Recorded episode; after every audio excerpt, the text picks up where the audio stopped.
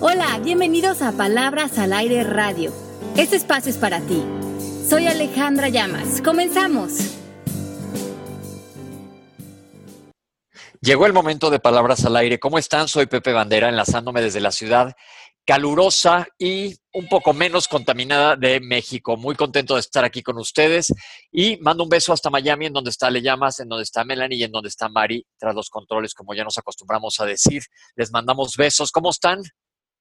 Bien, feliz compartiendo con ustedes. Ahora sí que un, miércoles más aquí en Palabras al Aire Radio. Melanie, Mari, ¿cómo están? Nosotros felices de este regreso de México, donde tuvimos vivir en tu grandeza. Eh, yo ya regresé como llena de energía, me encantó eh, haber como echado a andar ese gran proyecto y que lo hayamos compartido tantas personas y que nos haya llenado de tanta energía. Es que yo vengo feliz de la vida con eso. Y Melanie, Mari, un beso muy grande. ¿Cómo están? Súper bien, súper contenta. Felicidades ante todos a Pepe, que se ganó un tremendo premio de periodismo. Gracias, gracias, gracias. Sin ser periodista. Sin ser periodista, pero ya sabes que este, tu vida sin límites, Pepe. Exactamente, exactamente como debe de ser. Eh, y también, como dice Ale, contentísimo del fin de semana. Ahorita vamos a hacer unos highlights que nos hicieron mucha falta, Melanie y Mari. Pero ¿verdad que la última foto que sale todo el mundo gritando está gritando Mel? No, todos gritaban Mel, Mari, los extrañamos, sí. Exacto. Mari, ven a exponer. Estuvo muy, muy padre. Gracias a toda la gente que nos acompañó, porque pues sin ustedes no hubiéramos podido. Y yo creo que fue el foro genial porque hubo una participación impresionante del público porque cuando uno está exponiendo y nadie habla y está en la mitad dormidos, es como que pues te desmotivas. Y aquí todo el mundo quería hablar, todo el mundo tenía comentarios. Muchísimas gracias a toda la gente que vino. Quisiéramos que nos dijeran qué opinaron, qué le arreglarían, qué le quitarían. ¿Te imaginas que quitarían a Pepe? ¿Cómo crees? Más horas con Pepe. No, estuvo bomba. Mil, mil gracias a todos. Que te la vendaste buena, que bicicleteaste bajo la lluvia, Pepe. Sí, sí, sí, por ahí me, si me vieron bicicleta. Es que salimos y gracias a Dios, Tlaloc, para los que no sepan, Tlaloc es el dios de la lluvia, respondió a nuestras plegarias de que lloviera un poco en la Ciudad de México y saliendo del curso, estaba lloviendo, me aguanté ahí un poquito y no se acabó de quitar. Entonces sí, sí, sí, sí, Corelli, agarré mi bicicleta y me fui andando en bici en la lluvia y llegué ensopado a mi casa muy contento.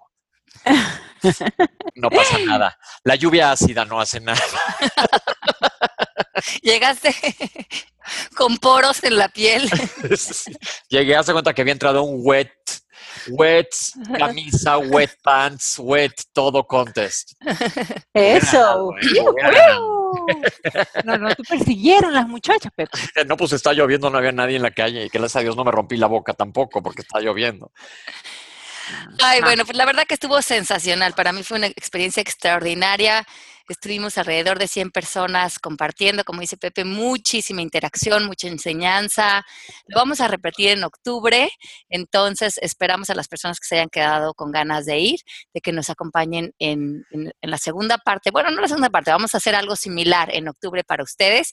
Y yo ahora sí vamos a traer a Mari y a Melanie, no las vamos a dejar que se queden, ¿verdad, Pepe? Exactamente. Y sabes que me gustó, había gente que me dijo, bueno, yo ya tengo experiencia en coaching y si volvimos a retomar desde el principio, es como lo que yo siempre digo de tu libros. Los libros de Ale no es para sentarte a leer como una novela que te echas de principio a fin y dentro de 15 años la vuelves a leer, es para estar regresando y a todos nos volvieron a salir cosas nuevas. Estuvimos este, coachando gente, gracias súper especiales a todos los coaches tan buena onda que estuvieron, aparte, ¿sabes qué? Parados sin sentarse. Sí, impresionante. Tuvimos el apoyo de 15 maestros, coach del instituto, eh, muy profesionales que nos acompañaron a lo largo del día y que nos hicieron como la gran bendición de trabajar con cada una de las personas que participaron por si se les atoraba alguna de las técnicas, de las metodologías o había algo personal que traían que querían trabajar. Ellos con todo el amor del mundo brindaron su tiempo y los apoyaron y los movieron del lugar. Y eso creo que es lo que vale la pena cuando nos juntamos a hacer algo donde todos ponemos tanto esfuerzo. No nada más es llevarte la enseñanza a nivel teórico, sino realmente poner las manos en la masa, eh, poner allá afuera lo que en ese momento te está sacando de tu contexto de maestría y tener el apoyo de estos angelitos que estuvieron eh, trabajando de la mano con todas las personas hizo que el día fuera un éxito, porque todos creo que resolvieron cosas importantes que, que estaban como alejándolos de, de, su grandeza y eso fue muy, muy lindo y fue con el apoyo de todos estos maravillosos coaches que hay algunos aquí escuchándonos en el chat. Entonces les mandamos un beso muy, muy grande porque es parte de esta gran familia que estamos construyendo. Y sabes que de verdad que vuelves a repasar las cosas y te vuelven a caer 20, porque yo mientras te oía hablar, Ale, y veía los coachings, también decía yo, híjole, pues aquí me toca a mí reflexionar en esto y hacerme para un lado en esto y para el otro. Entonces, la verdad, gracias a todos y pues fue de todos, la verdad, y a las organizadoras aquí en México, mega, ultra, uber, archi, hiper aplauso. Sí, estuvo increíble, estuvo muy, muy bien. Entonces, que encantados quedamos, bueno, fascinados. Qué bueno. Así es. Pues ahora sí, listos para abordar el tema de hoy. Este tema me lo habían estado pidiendo eh, algunos de nuestros seguidores en Facebook y mucho de lo que mm, la gente se atora o mucho de lo que los del problema que tenemos en situaciones con personas es que no podemos llegar a una aceptación al 100% de lo que estamos viviendo o de personas con las que convivimos diariamente. Entonces me habían preguntado que cómo podíamos utilizar el coaching o qué técnicas podíamos implementar para llegar a esta aceptación total, a eso que el Catol habla como rendimiento, rendirte frente a algo, y no de una manera pasiva, sino de una manera muy activa y consciente, para ponernos como en un punto cero, en un lugar de bienestar, de paz, de salud y de entrega frente a lo que la vida nos esté presentando en determinado momento. Entonces, de esto vamos a hablar hoy, vamos a hacer ciertos pasos y vamos a entender cómo vivir en la aceptación para regresar a nuestra fuerza y superar aquello que estamos rechazando.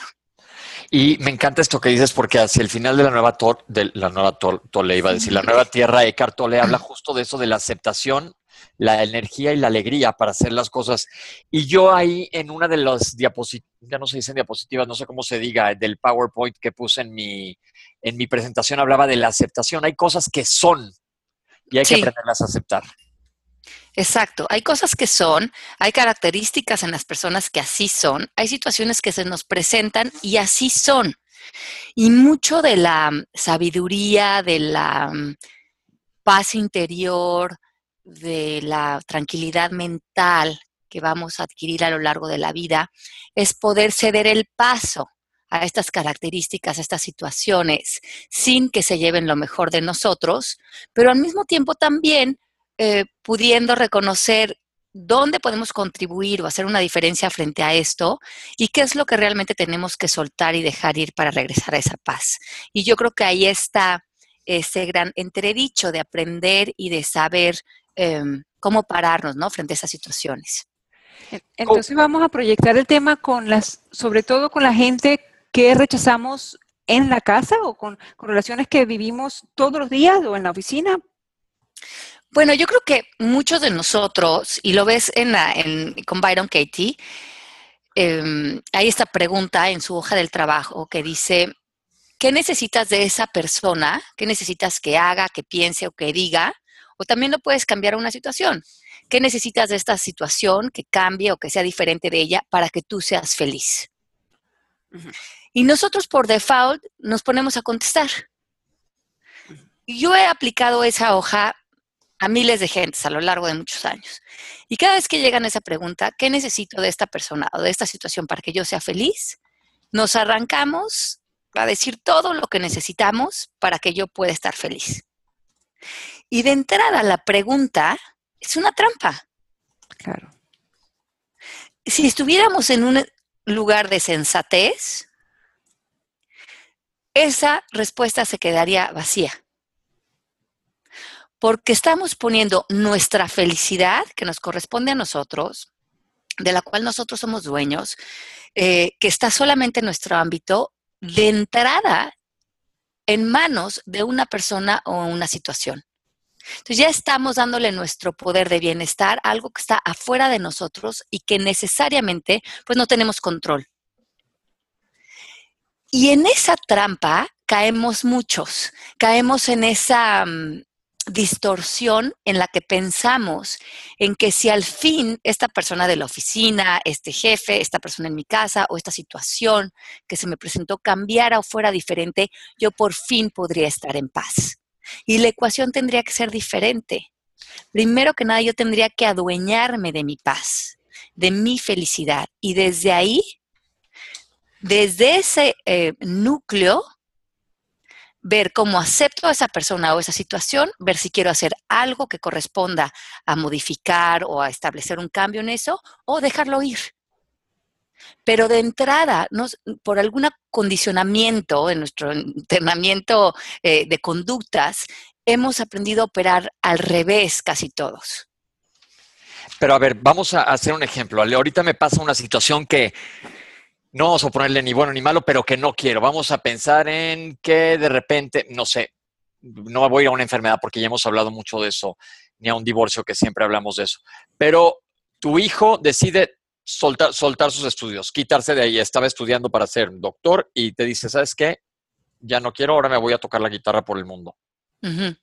Ese está, no, está totalmente fuera de tu ámbito, pero es algo que te va a costar trabajo aceptar. ¿Qué hacer en ese momento, porque el momento es siempre cuando viene la reacción. Sí, entonces, eh, primero que nada, tienes que dar un paso atrás de las situaciones. Cuando estamos tan em, como pegados a las situaciones, en esta conversación de esto está bien y esto está mal, normalmente vamos a reaccionar em, mucho desde nuestras creencias morales y sociales de lo que creemos acerca de eso. A lo mejor en este caso con el niño, pues vamos a reaccionar mucho desde la conversación eh, social de el niño debería ir a la escuela, esto está mal, tú estás fracasando como mamá, em, el niño va a acabar siendo un drogadicto perdido.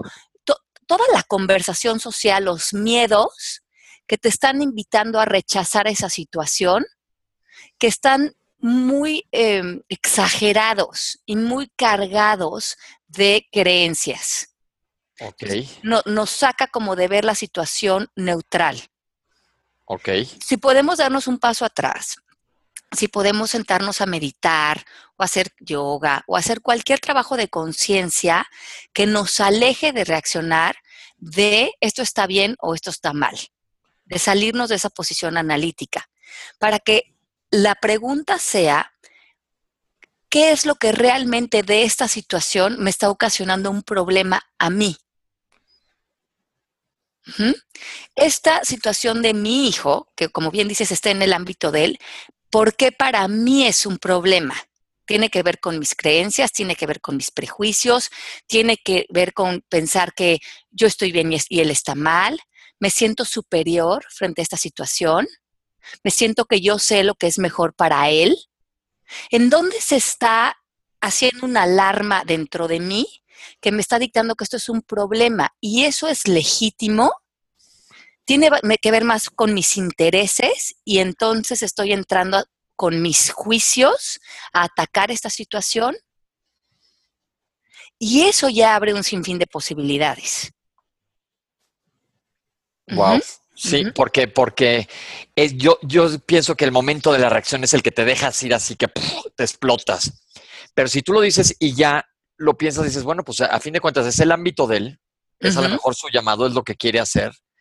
¿Y qué tan malo es? Porque vas a decir, híjole, la gente va a decir, este se va a volver un drogadicto, fodongo, ya se salió la carrera y estás condicionado por miles de creencias y cosas que traes del pasado. lo único es meterte en ellas a analizarlas, ¿no? Así es, porque cuántas veces de nosotros, nosotros no estamos reaccionando ante los, entre comillas, defectos o decisiones de otras personas desde nuestra propia caja de creencias, desde nuestros prejuicios, inclusive desde nuestros miedos. Muchos son los miedos. Bueno, en mi caso, que mis dos hijos han hecho lo que han y no lo que yo quería para ellos. Este, mientras ellos estén felices, uno los ve bien. La cosa es cuando no les va bien la cosa. Yo quería también, cuando ayer dijimos lo que íbamos a hablar hoy de esto, yo decía, bueno, ¿qué tal si rechazamos a alguien que, que vivimos o que trabajamos y que siempre está de mal humor? Porque yo lo estaba tratando ahorita cuando te oía, Ale, eh, proyectar sobre alguien que te que te afecta, porque tus hijos sí siempre te van a afectar hasta el día que no existamos, pero si ellos están felices, eh, uno le, ve esa confianza de, ok, tú estás feliz, loco, eso es lo que tú quieres, sigue por ese camino, pero cuando hay alguien que está de mal humor todo el tiempo y que te afecta su mal humor, ay. A ver cómo estuvo Mel. Eh, lo, que, lo que sucede es que... No rechazarlo. Ajá, es que cuando tú dices, ¿cómo no me va a afectar que otra persona esté de mal humor? Pero la otra persona puede estar del humor que esa persona quiera. Tú tienes el poder de decidir si eso te va a afectar o no, porque eso está en tu ámbito. O sea, como tú te relaciones con el mal humor de la otra persona, eso está en tu decir. Pero en el momento en que tú dices, tu mal humor a mí me pone mal, tú estás entrando en una dinámica con esa persona. Pero no es cuando es solamente, o, estoy aquí totalmente hablando de una cuestión personal, no es cuando una persona, en mi caso, claro, claro, claro, y por eso lo estoy exponiendo, pero este, esta persona pone a todo el grupo de mal humor. O sea, este, no, esta persona no la hemos visto en 20 días y en vez de extrañarla, cuando llega, ay, llegó. Y, llegó con mal humor. Y entonces todo el mundo se pone así como que eh, se nos baja el mojo porque llegó de mal humor, pues una vez más, en vez de estar contento.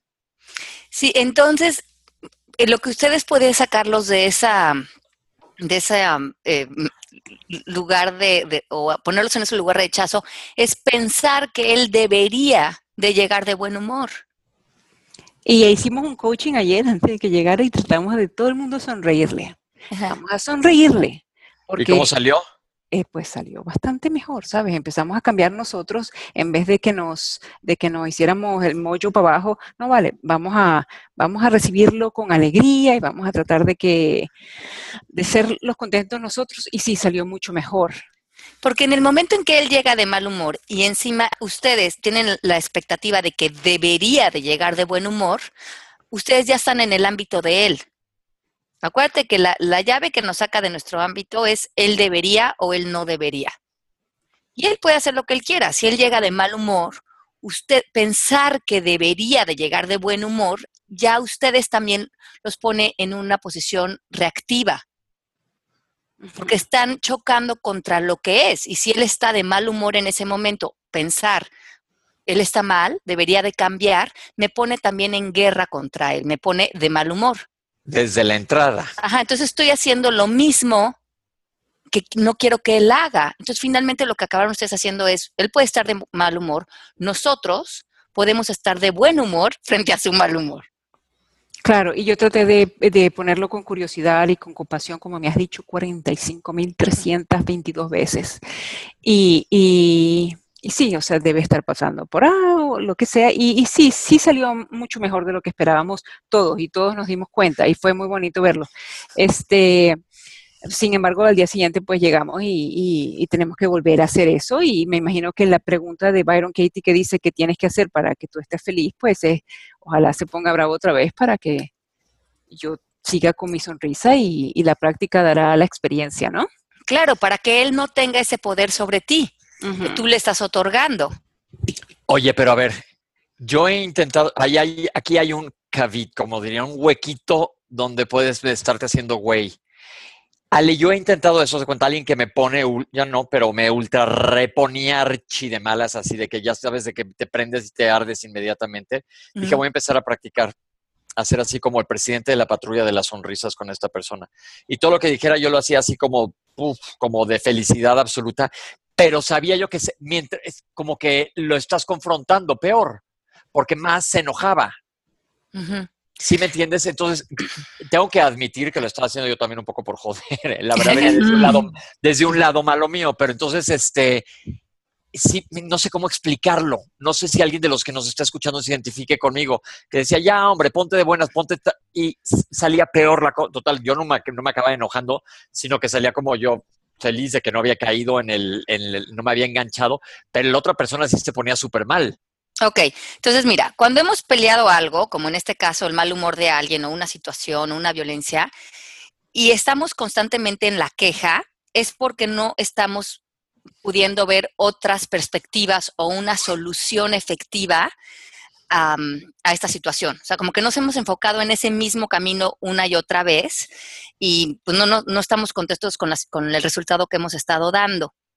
Entonces, esta situación la puedes ver desde la mayor cantidad de enfoques posibles, porque probablemente ahorita lo único que hemos estado, a lo mejor en este caso de Melanie enfocado, es él no debería estar de mal humor, él con qué derecho viene y nos pone esta mala energía, él se encarga de que todos nos movamos a un lugar de angustia o de pasarla mal, pero la conversación en general se está creando una dinámica entre todos sin que se estén dando cuenta. Acuérdense que cuando hay un conflicto de ámbitos, o sea, de él no debería o él sí debería, lo que nos están faltando son peticiones. Y cuando pedimos, ponemos límites. Entonces, lo que podemos hacer es pedirle a la persona que aparezca frente a ustedes de la manera en que para ustedes sea efectivo. O sea, que mientras que esté haciendo sus cosas o mientras que esté en su mundo, la persona tiene todo el derecho de actuar como quiera. Pero que cuando esté frente a ustedes, ustedes pueden pedirle, cuando estés frente a mí, cuando me hables, te voy a pedir que te dirijas de esta manera. Y si no lo haces, quédate afuera de mi oficina hasta que pienses 5 o 10 minutos y puedas dirigirte a mí con el respeto o con la neutralidad con la que yo quiero hablar contigo.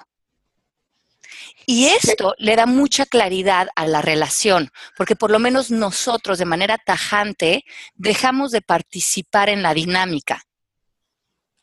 Es decir, Mela a esta persona le puede decir, oye, cuando llegues aquí, porfa, no estés con esa carota, porque la verdad nos la queremos pasar bien. Por lo menos cuando esté frente a Melanie, porque lo que él haga en su oficina está en su ámbito. Pero él... lo que pide es ah, atención, comprensión, ah, se siente solo eh, y, que, y, que, sí lo está como jefe del grupo, pues sí está como, él, él está contra la marea, él es el que el líder, pues, del asunto, ¿no? Este, eh, yo creo que todos tenemos una personalidad distinta y yo tengo que, entender y respetar que esa es la personalidad de él.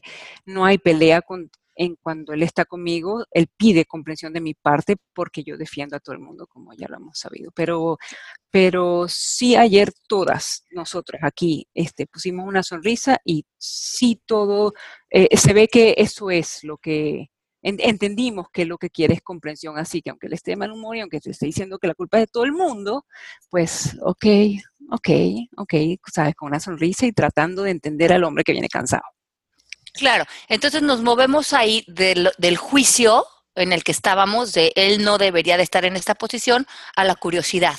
E, es, eso, eso es lo que yo me repito siempre. Ajá. Entonces, la curiosidad es qué más es posible en esta situación, dónde estará él, estará en sus medios, estará en su angustia, pero no por estar en curiosidad, no puede, eh, también podemos tener la oportunidad de poner límites. Totalmente, desde el amor y desde el bienestar y de porque nosotros decimos en coaching que nosotros tenemos el derecho y la obligación de diseñar nuestras relaciones de cómo nos queremos relacionar con otros, qué nivel de eh, entendimiento, de qué calidad de comunicación, eh, desde qué desde qué calidad energética nos queremos eh, relacionar con otras personas.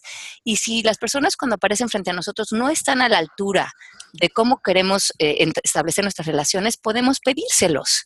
Y si no quieren eh, estar como en esa salud emocional con nosotros, pues les pedimos que se queden fuera de la puerta hasta que se sientan listos y podamos establecer una relación que esté en bienestar de todos. Ahora, muchas veces no lo hacemos porque a veces nos queda claro dónde se está equivocando el otro, pero no vemos dónde está nuestra participación también en eso. En morder el anzuelo. Hay mucha gente que quiere comentar aquí. Dice Lucy García, ¿qué pasa cuando la situación de un hijo la analizas y no afecta, pero quieres dar un consejo, no un regaño, ni mucho menos. Solo consejo y él lo rechaza totalmente, aunque es un chico, ¿debemos dejarlo así? Sí, bueno, entonces acuérdense con, con, los niños igual, la curiosidad ante todo. Si el niño siente que tú estás enterando a, a tener una comunicación con él, como por rechazarlo, por cambiarlo, por caerles con un discurso de lo que es mejor para ellos, el niño se va a cerrar, porque lo mismo pasaría contigo si una amiga eh, ya trae como una idea de a dónde te quiere mover, de dónde estás ahorita. Eh, la curiosidad es lo que hace que sea genuino Em, el interés de dónde está la otra persona. Entonces, eh, preguntas como, ¿cuál es tu propósito con esto que estás haciendo? ¿Qué quieres lograr? ¿Cómo te podría apoyar? ¿Cuál es tu propósito a largo plazo? Em, ¿Qué estás sintiendo con esto que estás viviendo? Ese tipo de cosas abren el espectro de la mente del niño y se le ocurren más ideas y toma autorresponsabilidad por su vida y por sus decisiones. Pero si les caemos encima a los niños como entre comillas, queriéndoles dar un consejo de bienestar, pero lo que realmente estamos queriendo es imponer nuestro punto de vista, pues no nada más porque sean niños, porque cualquier ser humano que le caigamos encima con nuestros consejos, naturalmente se va a cerrar. Ok, inmediatamente viene el rechazo. Es, es, rápidamente. Lo que estás oyendo es tú estás mal. Exacto. Y entonces, aunque tus palabras vengan cargadas de razón y de lógica, en el fondo yo las estoy oyendo como una imposición de yo estoy bien y tú estás mal, y yo lo que no quiero oír es que tú, frente a tus ojos, tú me veas como que alguien se esté, o sea, como que yo mismo me estoy equivocando. Claro. Me parece súper interesante. Aquí hay otro mensaje que dice Jun. Es que social y culturalmente practicamos mucho los estereotipos y si algo no encaja las expectativas de terceros, amigos, familia, compañeros, siempre quedamos en cualquier estereotipo de rechazo. Es difícil culturalmente aceptar lo que desencaja para la costumbre. ¿Cómo dejar de complacer los caprichos por encajar socialmente?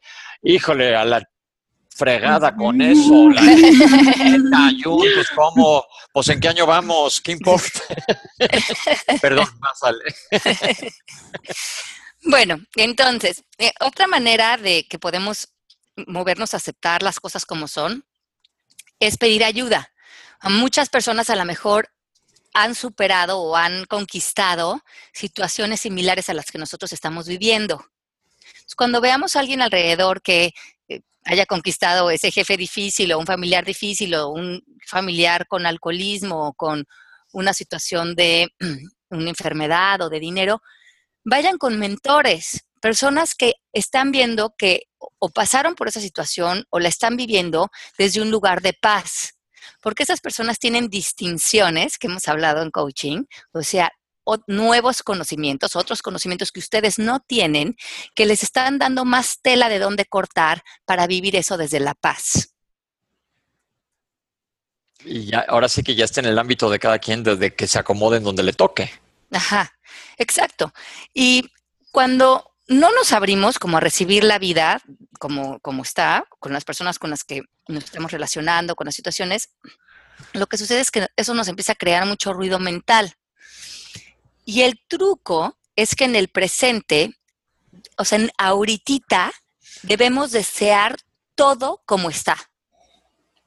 O sea, en este momento, si, tú estás rechazando algo, parar en este momento, cierren los ojos y decir todo como está en este momento, así lo deseo. Deseo a mi jefe así como está, deseo a mi hermano así como está, deseo esta situación exactamente como está ahorita. Porque en el momento en el que ahorita recibes a la vida tal y como está, te pones energéticamente en un lugar de paz. Bajas los hombros, sueltas las resistencias, te sales de esta posición de guerra y recibes lo que es. Y desde este lugar es lo que nosotros en coaching llamamos el contexto de maestría. Te puedes sentar en un propósito de paz y cuando todo lo recibes tal cual es, entonces puedes empezar a crear nuevas soluciones, nuevo lenguaje, nuevas peticiones, nuevas acciones frente a lo que estás viviendo, pero estás saliendo desde un lugar de amor, de integración, de bienestar. Pero mientras que traigas cargando como espinas de rechazo, de clamo, de queja, de crítica, estás saliendo a vivir desde un lugar muy coartado. Dice Josie, y si rechazo la violencia, el mal humor puede ser violencia si la persona habla gritando. es, es, una situación relativamente común. Sí. sí, entonces hay lo mismo, vamos a hacer peticiones. Vamos a decirle, cuando estés frente a mí, te voy a pedir que me hables de determinada manera. Pero muchas veces lo que nosotros hacemos es que no ponemos límites porque nos enganchamos. Yo me acuerdo que una vez hice una sesión de coaching a una persona que me decía, es que mi esposo cuando llega en la noche llega gritando. Y estaba haciendo el proceso de Byron Katie y decía, él no debería de gritar, sí, él no, eh, él no grita. Y decía, pero él sí grita, me decía, no, sí es absolutamente cierto que grítale. Y cuando le da la vuelta al pensamiento, decía, él no debería de gritar, yo no debería de gritar. Y, ella dice, pero yo no grito. Y le digo, cuando él entra gritando, tus pensamientos, ¿cómo están? ¿Están en paz? ¿O están gritando que él no debería de gritar? Dijo, no, cuando él entra gritando, yo me pongo a pegar de gritos adentro de mí, del coraje que me da que entre gritando a fin de cuentas, ella no se estaba dando cuenta que estaba haciendo exactamente lo mismo que él, que energéticamente, aunque fuera en silencio, se ponía en el mismo lugar. había una dinámica creada por los dos que ella pensaba que solamente él llevaba a cabo. Entonces, muchas veces nos pasa eso, que nos parece muy evidente lo que hace el otro, pero si no estamos poniendo límites, seguramente hay una participación de nosotros en la dinámica. A mí me parece que eh, es posible llegar uno a un estado de paz y pedir y poner límites y decirle al marido cuando me vengas a hablar a mí, por favor no grites, o al jefe o a quien sea, pero no creo que el jefe o el marido te escuche y te entienda 100%, o sea, allí, allí mismo. No, no creo que solamente porque porque tú estés en el estado de paz, no me parece fácil que la situación va a cambiar el día de mañana así, de sencillo. O sea, no, pero si tú pones tus límites y te apegas a tus límites, porque no vale estar amenazando y no hacerlo. A la otra persona le va a caer el 20. Pero eso no es una situación como uh, passive aggressive. Te voy a decir yo, tú, les voy a contar una experiencia personal. Yo le dije una vez a mi papá, a mí no me grite, yo grito cuando me da, etcétera. Estuve a dos de ganarme un Oscar si me hubiera seguido, porque soy tu padre. No, no me gritas. Y si me sigues gritando, me paro y me levanta. Yo no te. Me paré y me levanté y me salí. Volví a ir a la próxima vez. Me dijo, ¿y la vez pasada? Y le dije, no me puedes gritar. Me volví a levantar y, me volví, y a la tercera ya no me volvió a gritar. Y cada vez que empieza a gritar, le cuelgo el teléfono o me levanto y me salgo. Y han cambiado las cosas. Ya no doy chance de que haya grito. Y ya no me engancho yo en, en un ring de box. Se viene a Leo Mazo. Claro, perfecto. No, yo también me acuerdo mm, muy al principio de mi relación con Genaro, em, yo tenía una manera de, discutir que, pues no estaba tan buena. Y entramos en una discusión y yo, en otras palabras, le dije a Genaro, ay, sabes que ya qué flojera me da. Y como que aventé un poco la puerta, no la azoté, nada más la moví un poco en el baño como para ya no hablar con él. Y él muy elegantemente abrió la puerta y me dijo, Ale, si vamos a tener una relación a largo plazo juntos, esta no es la manera en que nos vamos a comunicar. Pero Genaro es una persona pensante. Y, ah, Pepe y papá... Mi, papá no es una persona pensante. Bueno, pero a, mí me dejó, pero a mí me dejó en ese momento helada, porque yo pude verme a mí misma. Entiendo. Siendo muy pobre en mi comunicación. Y, él me dijo, en el momento que tú quieras hablar como adultos de una manera madura, llegar a un acuerdo, voy a estar en la sala. Y desde ese día hasta la fecha, 17 años después, nunca nos hemos faltado al respeto y siempre hemos, nos hemos sentado. Él me enseñó a mí cómo llevar un arreglo, cómo, desde dónde hablar en esta relación y para mí fue un regalo. lo entiendo perfectamente y a ti te cayó el 20 y, tú aprendiste, pero el estereotipo de Latinoamérica, del, matrimonio latinoamericano, no es que el hombre, y eso está cambiando todos los días, pero entiendo que hay muchas de nuestras ah, personas que nos siguen que, son mujeres donde tienen hombres que amenazan y que gritan y que es machista y ese tipo de cosas donde todavía no hemos llegado a poner límites que sean 100% respetados. ¿Cómo, Mel? Sí, pues es que eso sería una creencia, porque que, que, no podríamos hacerlo, porque tú tienes, como bien dice Pepe, o en este caso Genaro, tenemos todo el poder de que si yo no iba a cumplir una manera de relacionarme con él, él no estaba interesado en la relación, punto.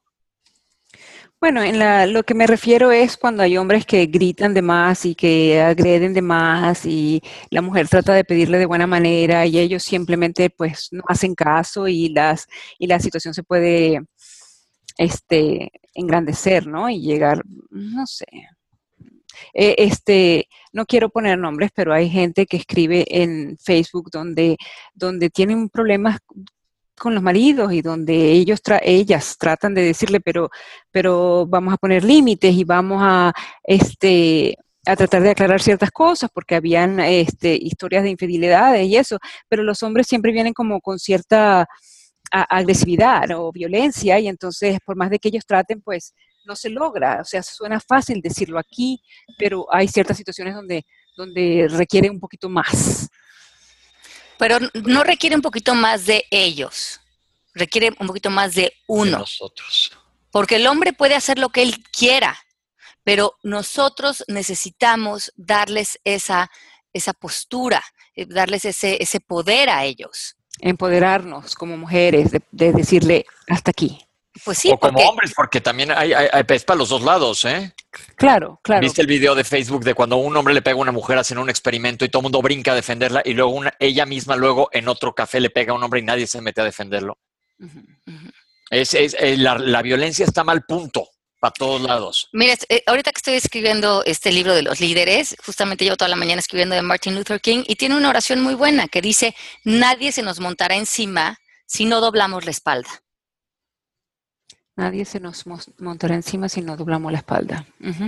Entonces, nadie va a atacarnos o a, o a, o a o, o volvernos sumisos frente a una situación si nosotros no lo permitimos. Porque la primera vez que una persona te agrede o que una persona se muestra violenta contigo, nosotros tenemos el poder de terminar esa situación inmediatamente. Dice Byron Katie, la, la primera vez que una persona te golpea o te insulta es completamente responsabilidad de la otra persona. Pero la segunda y la tercera, esa responsabilidad ya también cae en tus manos. Yo me acuerdo un caso ahorita que dices de mujeres golpeadas, una amiga argentina que dice que eh, recién, bastante pronto después de estar casada, llegó medio borracho su esposo y le pegó.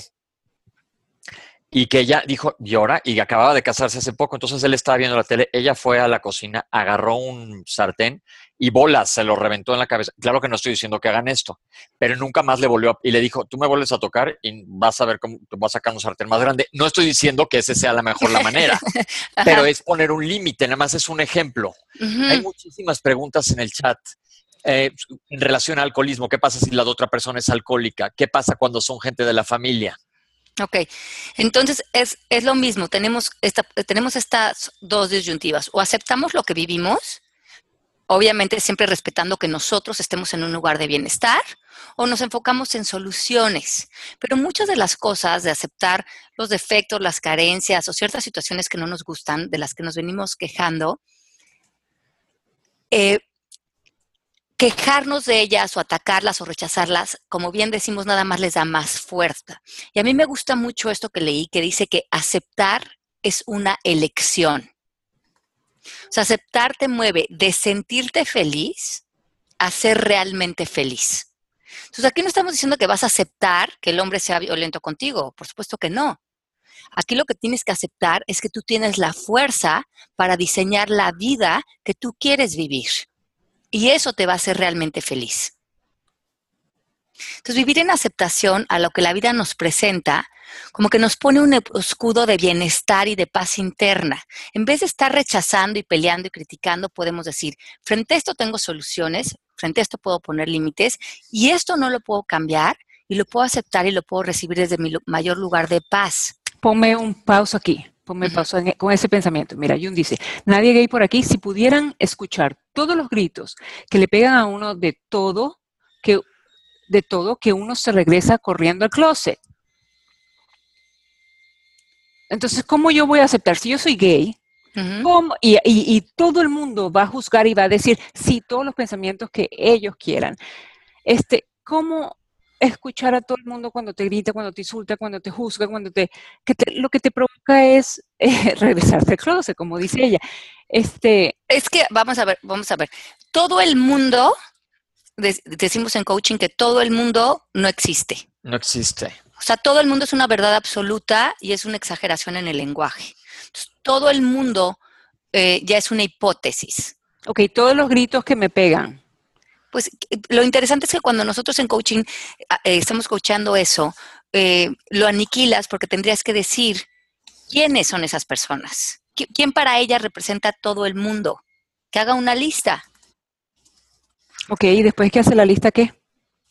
Una vez Acércate a gente que no te esté juzgando, rodéate de gente padre. Sí, las personas que, le, que pueden decir o no algo frente a este tema, pues que haga una lista, pero no es todo el mundo a, lo mejor son dos o tres personas que están alrededor de ella que a lo mejor le habrán hecho un comentario o no, pero estas personas están en su derecho de, su opinión y, la, la fuerza que estaría en aceptar que todas las personas tienen opiniones de la vida, de las cosas, de las situaciones. Pero cuando tú rechazas que alguien piense de cierta manera, entonces tú, tú mismo también estás peleando eso. Pero cuando tú estás bien con la persona que eres, puedes encontrar una vida de felicidad alrededor de la persona que eres. No, tú mismo te estás sacando entonces ya de un estereotipo, porque no por ser gay o por no ser gay, eh, la vida es así para todos. En el momento en que dices todos funciona así, estás generalizando.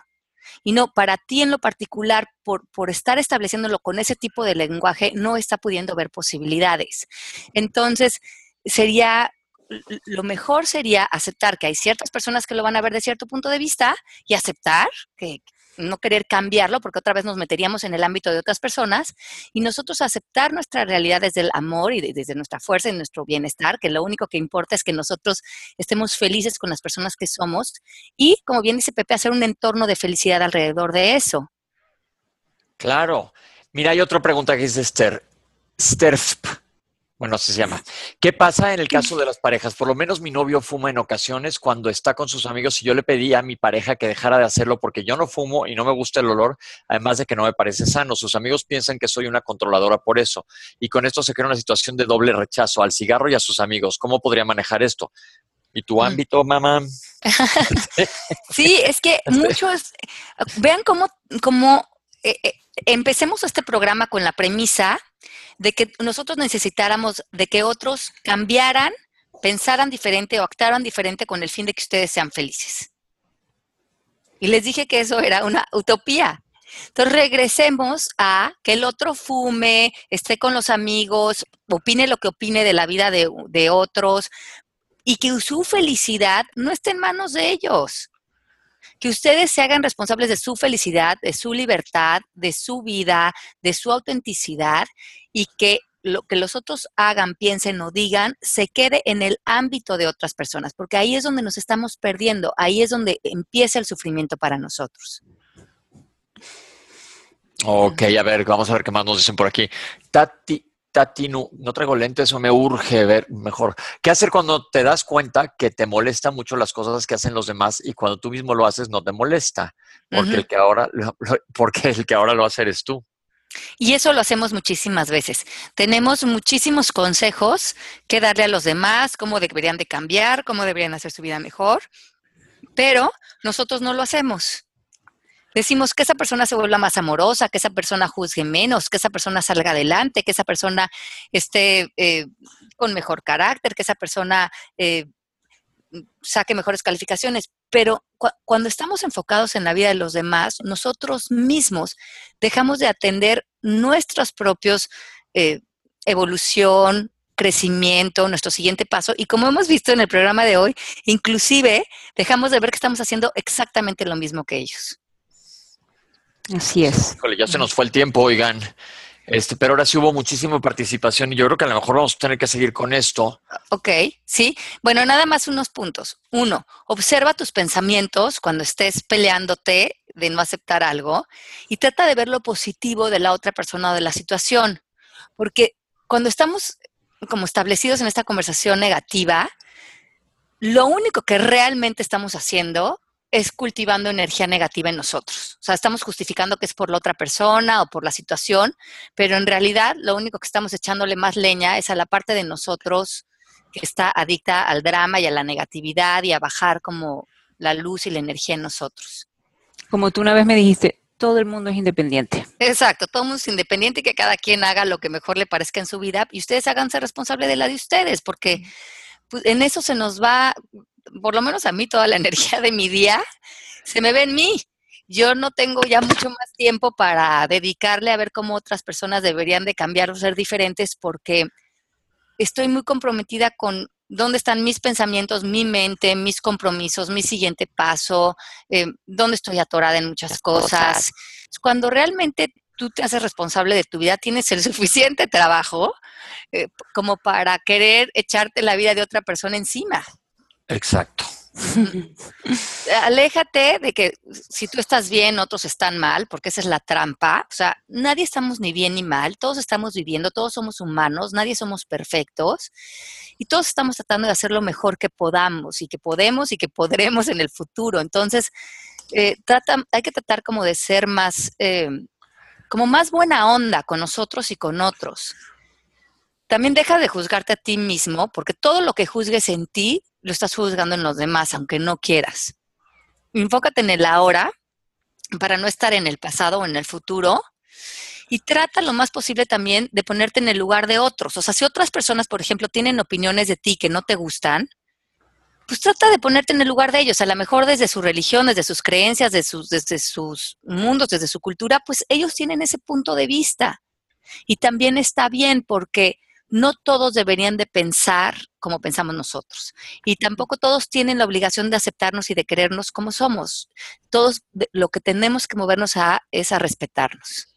Y aquí sí vale decir todos, igual que todos tenemos una guerra que, que cada uno está batallando, las peleas de cada uno, todos tenemos nuestras propias peleas. Sí, exacto. Y, y, y, y, nunca vamos a ser similares unos a otros, por lo tanto el respeto es lo que va a subrayar que salgamos adelante como humanidad, yo creo que en la siguiente generación, que podamos respetar nuestras diferencias, nuestros puntos de vista, eh, nuestras posturas y que nos salgamos de estas conversaciones de me gusta o no me gusta. Nuestra independencia. ¿sí? Gracias a todos por todo lo que nos han escrito y nos quedamos sin contestar mucho, pero bueno, como ven, esto se pone bueno cada vez más. sí, el tema de hoy estuvo muy hot pero, pero seguiremos a la próxima. Un cliffhanger vamos a dejar. Hay miles de anuncios. Rápido, rápido, rápido. Escriban a servicio MMK Coaching para la gente que se quiera certificar como coach. Está padrísimo. Ustedes ya vieron de qué se trata. Lo pueden hacer online, o sea que el tiempo tú lo manejas y quedan tres cupos disponibles para este grupo. Avise nada más que, viene, que lo, nos oyeron en palabras al a Palabras al Aire Radio para que te den un descuento. Luego también hay una certificación presencial en México el 19, 20, 21 y 22. Va a ser en el Agora Lucis de Polanco, ya nos hemos visto ahí. Escribe a mexico.mkcoaching.com para información y luego Mel, tú di el otro porque ya no veo nada. No, no estaba siguiendo, no estuvo. Dice, Estamos lanzando un nuevo curso para las personas que deseen aplicar estas herramientas de manera personal. Aplica aplicarlas en su vida usando el proceso MMK. Es un curso de seis meses en el que entras en un proceso de coaching y a través del proceso MMK y un coach MMK asignado. No tiene validez internacional, no es para aprender a ser coach, es un curso que te ayudará a diseñar, la gran vida que mereces. Escribe a servicio mmkcoaching.com para más información. Y con ustedes nos despedimos. Muchas gracias por escuchar. ok, los que estén en México, los espero en México, ¿eh? en vivo, el 19, 20, 21 y 22 de mayo en la certificación eh, de coaching presencial que voy a dar allá en México. Los queremos muchísimo, un beso muy grande y nos escuchamos la próxima semana y gracias por entrar a estas conversaciones calientes con nosotros. Calientes, chao, chao. Bye bye. Esto fue Palabras al Aire Radio con Alejandra Llamas.